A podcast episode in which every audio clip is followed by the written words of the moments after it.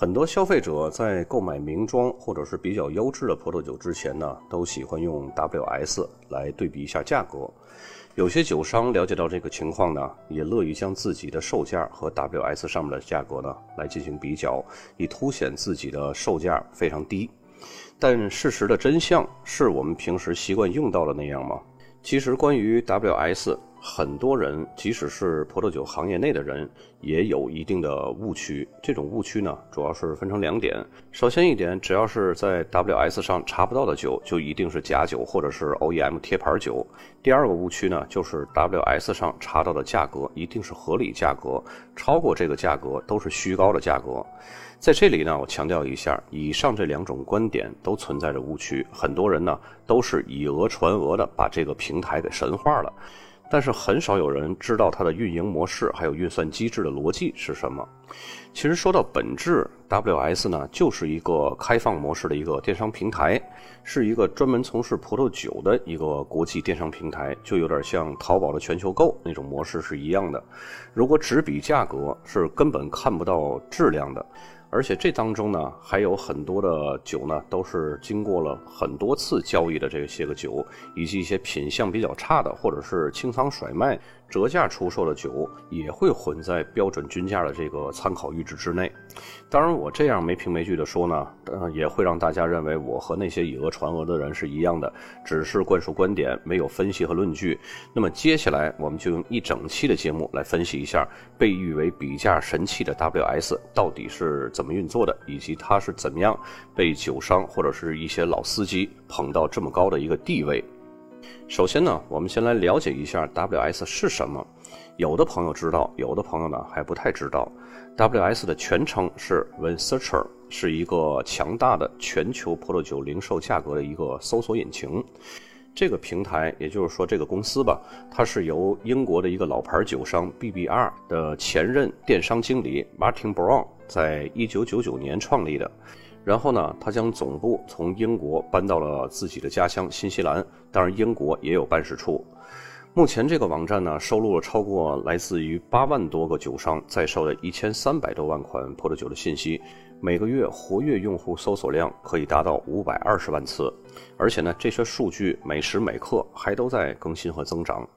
WS 还有一个专业的葡萄品种和产区的资料库。里面展示的产区和品种的资料是比较全面的，而且比较可靠的。反正至少比国内百度出来的这些个信息要靠谱。网站的自身的定位呢是搜索引擎，其实本质还是非常类似于亚马逊或者淘宝这种电商平台。在网站输入自己所想要的这些个酒款，就会弹出无数个店家，然后选择一家价格合适的进行购买。毕竟啊，这个老板就是电商经理出身的，这一点职业底色呢是抹不掉的。只是这个网站呢，只针对葡萄酒和一些少量的烈酒。当然，平台上这些店家呢，要进驻 WS。也是要和亚马逊以及淘宝一样，需要提交审核，但是商家上传的酒款和价格，平台是不审核的，这也就会导致了很多不良商户为了引流而乱设定这些个低价格。由于网站涉及到的酒款样本非常广泛，因此呢，WS 在中国的知名度比另外一个葡萄酒搜索平台伦敦葡萄酒交易中心更广为人知。因为伦敦葡萄酒交易中心的网站呢，更多是面对葡萄酒投资或者是收藏这些个人群的，给他们提供趋势走向、还有采样分析以及会员的匹配交易，这一点呢，有点像上证 A 股。WS 呢分为免费版本和会员收费版本。免费版本的功能呢，其实就已经非常强大了，普通用户就已经足够使用的了。当然，会员收费版本呢，会得到更多的信息，这一点呢是非常正常的，因为在国外，知识和信息都是需要付费的。那么除了比价之外呢，WS 网站还会罗列出每一个单品酒款足够齐全的全球购这些个网店的购货链接。这样呢，也是有助于促进跨国境外购的一个趋势。那么，我们一般在 WS 网站上怎么样去查找酒款的价格以及相关的数据呢？其实，WS 的界面是非常简明易懂的，在搜索框里边，你输入酒款或者酒庄的外文名字或者是年份，点击搜索就可以了。在打开酒款搜索页面里边，你可以选择或者是更换年份，并且呢浏览国际均价、平均评分、不同的酒商或者店铺的售价，以及品酒笔记、葡萄品种、产区信息、用户评价等这些个信息。其中呢，用户评价大部分都是吃瓜群众所写的点评。当然，其中呢也不乏类似于淘宝或者美团那种好评返红包之类的这种操作模式。当然，也会有黑粉恶意评价的这种情况发生。反正，所有你在淘宝、美团上面能够看到的黑幕，在国际网站上也是一样的操作。在所有的信息当中呢，国际均价当然是对于我们买酒最重要的一个因素了，因为很多人呢都是拿它作为价格锚定去比价的。那么，如果你不知道这瓶酒在人民币应该是值多少钱，就可以在价格的货币单位的位置来进行自由设置。点击 price 那个 currency，选择 CNY，这些酒的均价呢就会按照当日汇率自动换算成人民币这个价格来显示了。那么 WS 的均价是怎么算的呢？它是根据你所搜索的这款酒。还有选择的地区，如果你选择地区是默认状态的话，它就是全球的一个均价，系统呢就会自动去掉百分之十的最高价和百分之十的最低价。然后呢，还会去掉这个拍卖价，因为拍卖价通常都会比较高，然后再计算出这款酒不含税的一个平均价。但是一定要记得啊，WS 上的均价不是国际挂牌价，都是由众多的酒商自己设定的卖出价格，然后呢得出来的均价。既然是这样的一个运算机制呢，那么操纵某款酒的价格或者是某个区域的酒款价格呢，就是非常可能的事儿了。这一点儿我们一会儿再说。此外呢，WS 还提供了很多数据支持，比如说某款酒的人气走势、供应量走势，还有价格走势这些个数据。刚刚说到 WS 还有一个收费会员版本，就是每年五十块美金的年费。我个人觉得啊，除非是非常非常资深的一个葡萄酒爱好者或者是葡萄酒酒商吧，免费版本提供的信息其实已经足够大家使用的了。两者最大的区别呢，就是免费版本某一款酒只显示五十个商铺的链接，而收费版本呢，则会显示一款酒的所有供货商的商铺链接。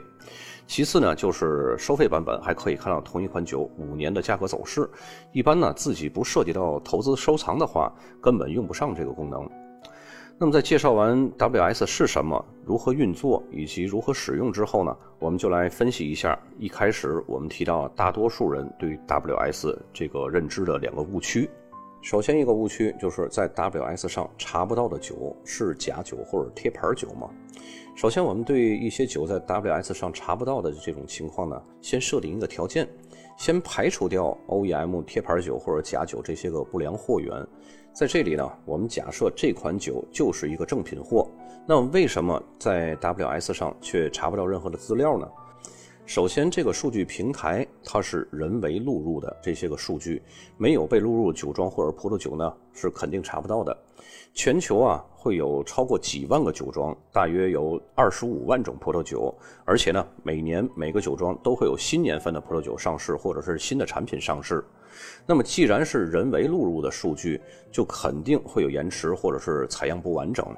那么，在 WS 上查不到一些个酒呢，也就很正常了。尤其是那些比较小众的、产量少的、被当地消费或者是出口量很少的酒，也往往是查不到的。有一些酒庄的出品非常卓越，货源从来不对外，只是供给一些超级 VIP。那么酒款呢，也是限定数量的。酒庄压根儿不想，也不屑于对于外部来推广，这样呢才会凸显出真正的高价高品质，营造出一种珍贵的小众的唯我独有的这种产品形象，这样呢才能给客户这种奢华感啊、尊贵感才能体现得出来。另外一些精品小酒庄呢，也是由于产量少。本来呢货都不够卖，自然呢也就不会去宣传了。酒庄甚至连自己的官网都没有，这种情况呢在波尔多和勃艮第是非常常见的，更不要说是把自己的货放到 WS 上去卖了，这个是更不可能的了。所以，如果酒庄的产量非常少，本来就已经供不应求了，或者说是这个酒庄非常的牛，底气非常足，那么这两种情况的酒庄的酒呢，就的确不适合放在 WS 上了。当然，除去这些正牌酒之外呢，更多查不到的酒还是 OEM 定制酒。这种情况呢，不仅在中国比较多，在国外也会有，尤其是一些名人找当地的酒商或者是酒庄定制专属酒款。这当中呢，呃，足球队员会最多的，他们可以利用粉丝效应，可以卖出去不少酒。那么在这种情况下呢，酒庄或者是酒厂的角色就只是一个受托代加工厂的这么一个角色了。酒款的所有权，包括商标啊、酒标这些所有权，都是委托方独家所有的。所以呢，这种酒自然在 WS 上也是查不到的，除非拥有这款定制酒的委托方自己上传到了 WS 上。但即使 OEM 的酒被委托方上传到了 WS 上，那这样的价格还有什么参考价值吗？另外一个误区呢，就是圈内老司机为什么都热衷于使用 WS 来对比价格？首先，很多老司机或者是爱好者呢，用 WS 当然是纯粹是为了比价，也不是为了从线上购买。为什么要使用它来对比这个价格呢？这里面的最关键的原因呢，就是由于我国国内的消费者对葡萄酒的认知起步时间是非常短的，对葡萄酒的相关知识了解的更少了。造成了国内的酒商对于葡萄酒定价体系比较混乱，所以呢，国外的均价是一个不错的参考，可以防止被忽悠。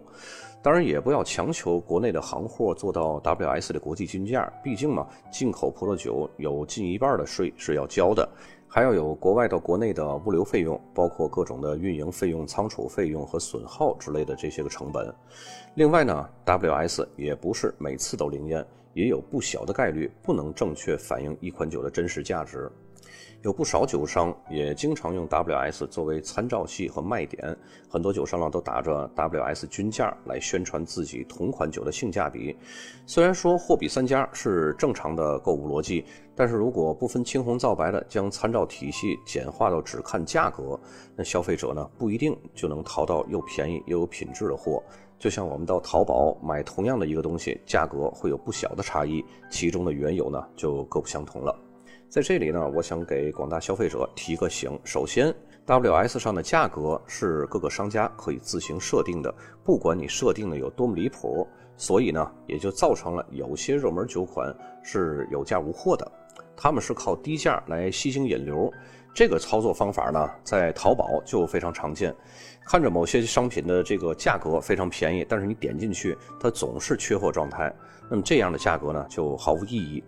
其次呢，均价看的是历史数据，而不是实时数据。虽然 WS 的这个网站它更新的这个信息是非常快的。但是终究呢，还是历史数据，不是实时更新，做不到像股市一样可以按分钟来变更价格。所以，对于一些价格涨势飞快的这些个爆款，过多的去依赖历史数据，就会造成很多的误读误判，甚至呢，对一些葡萄酒投资收藏者来说呢，会影响他们的入货时机。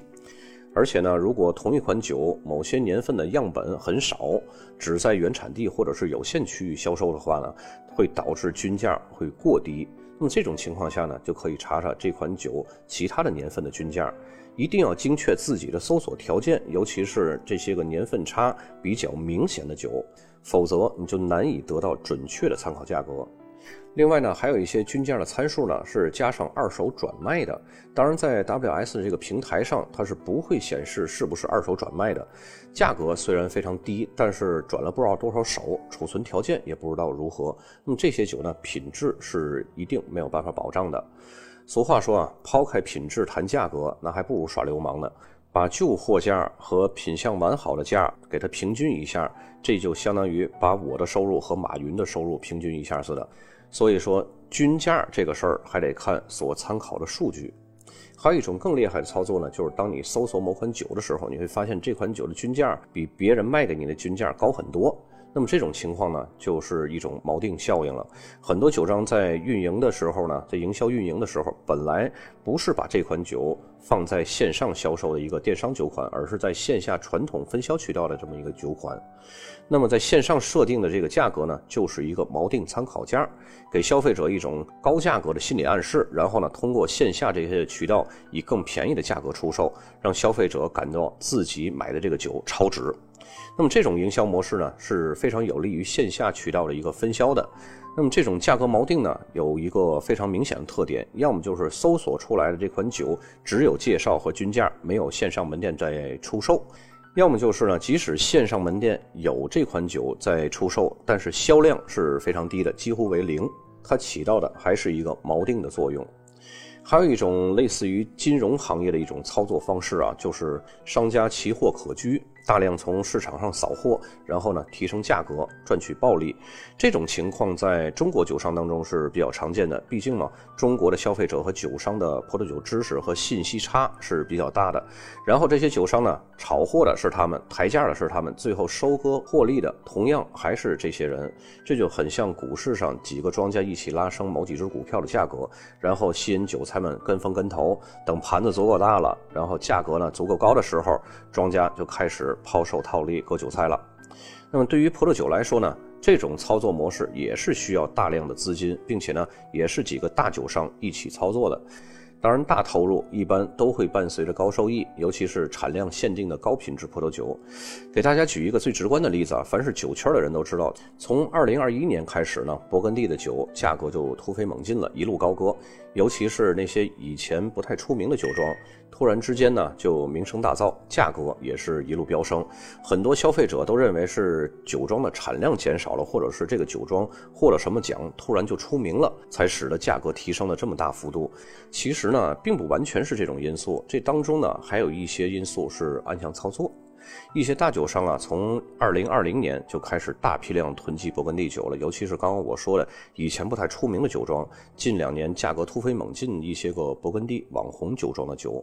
他们刚发售的时候呢，价格是非常便宜的，那时大酒商就开始准备炒作他们了，就开始囤积他们了。当市场上的勃艮第酒，尤其是这些新进的网红酒庄的这些酒呢，流通量少了，他们就将 WS 上的酒普遍提价。然后提价的幅度呢是非常令人叹为观止的，这样呢就可以拉高这一系列的酒在 WS 上的国际均价。他们这一提价呢，会导致很多不明就里的国外酒商看到中国酒商的价格，也纷纷的提升了自己在 WS 上的售价，最终呢，导致消费者普遍认为提升后的价格是当时正常的行情价。但殊不知，一些大酒商正是利用 WS 上提升后的价格作为锚定参考价，然后呢，通过各种渠道。以比 WS 上便宜一些的价格卖给消费者，消费者呢看似享受到了比 WS 均价还低的一种福利价格，但是实际上这个价格比没有提升价格的时候要高出很多。这就是大酒商们操纵均价后创造出的高额利润点，这也就是我们刚刚说到的大投入高回报的金融模式。当然，还有一种是真正低于 WS 均价的一种酒，这种酒呢，一般批量不会大，大多数都是同一个年份的收尾清库酒，而且这种酒呢，一般是不耐陈年的快销酒，因为马上快过试饮期了，再不甩卖，过了试饮期就太老了，就没法喝了。所以呢，有的酒商会跟酒庄谈好了，选择低价来抄底入手，然后呢，再以低价来卖出。这种酒呢，其实倒是很适合即买即饮的消费者，不指望酒继续储存，更不指望它陈年，就买来就喝，还能享受到很便宜的价格，这样何乐不为呢？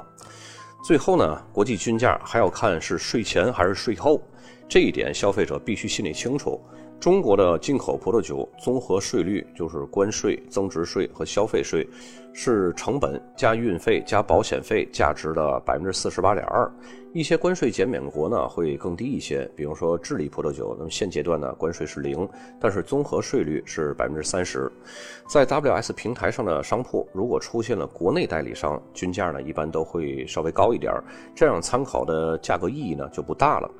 这样呢，就需要参考其他不含税的零售价格，然后再加上关税的税率，再计算一下价格，那才是在国内出售的最具性价比的价格。当然，在这里呢，还有一个小技巧，不管什么产区的葡萄酒，你去查一下美国零售商这个价格。美国零售商的这个价格呢，是一个很有意义的参考价。你可以在设定价格地区的时候呢，专门设定一下美国，显示出了店铺呢，就都是美国的售价了。这一点呢，就有点像淘宝的设定地区，比如说江浙沪包邮区这样。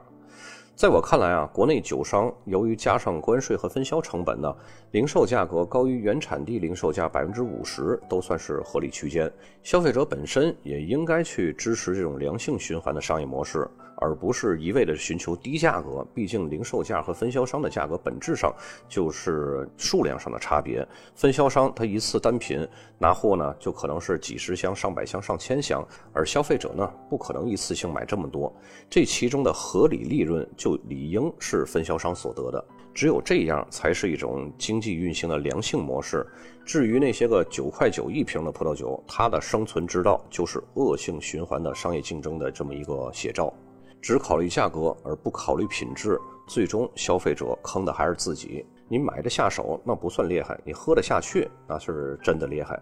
本期节目就到这儿，咱们下期再见。